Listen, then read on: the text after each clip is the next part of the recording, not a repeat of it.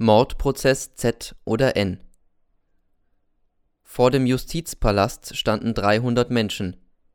Sie wollten alle hinein, doch das Tor war zu, denn die Einlasskarten waren bereits seit Wochen vergeben.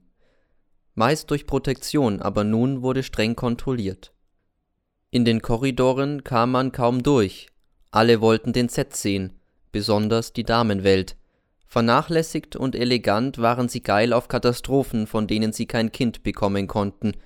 Sie lagen mit dem Unglück anderer Leute im Bett und befriedigten sich mit einem künstlichen Mitleid. Die Pressetribüne war überfüllt.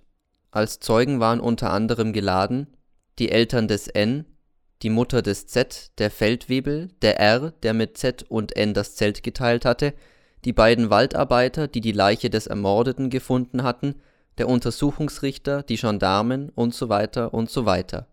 Und natürlich ich. Und natürlich Eva. Aber die war noch nicht im Saal, sie sollte erst vorgeführt werden. Der Staatsanwalt und der Verteidiger blättern in den Akten. Jetzt sitzt Eva in einer Einzelzelle und wartet, dass sie drankommt. Der Angeklagte erscheint. Ein Wachmann begleitet ihn. Er sieht aus wie immer, nur bleicher ist er geworden und mit den Augen zwinkert er. Es stört ihn das Licht. Sein Scheitel ist noch in Ordnung. Er setzt sich auf die Angeklagtenbank, als wär's eine Schulbank. Alle sehen ihn an. Er blickt kurz hin und erblickt seine Mutter. Er starrt sie an. Was rührt sich in ihm? Scheinbar nichts. Seine Mutter schaut ihn kaum an. Oder scheint es nur so? Denn sie ist dicht verschleiert, schwarz und schwarz, kein Gesicht. Der Feldwebel begrüßt mich und erkundigt sich, ob ich sein Interview gelesen hätte.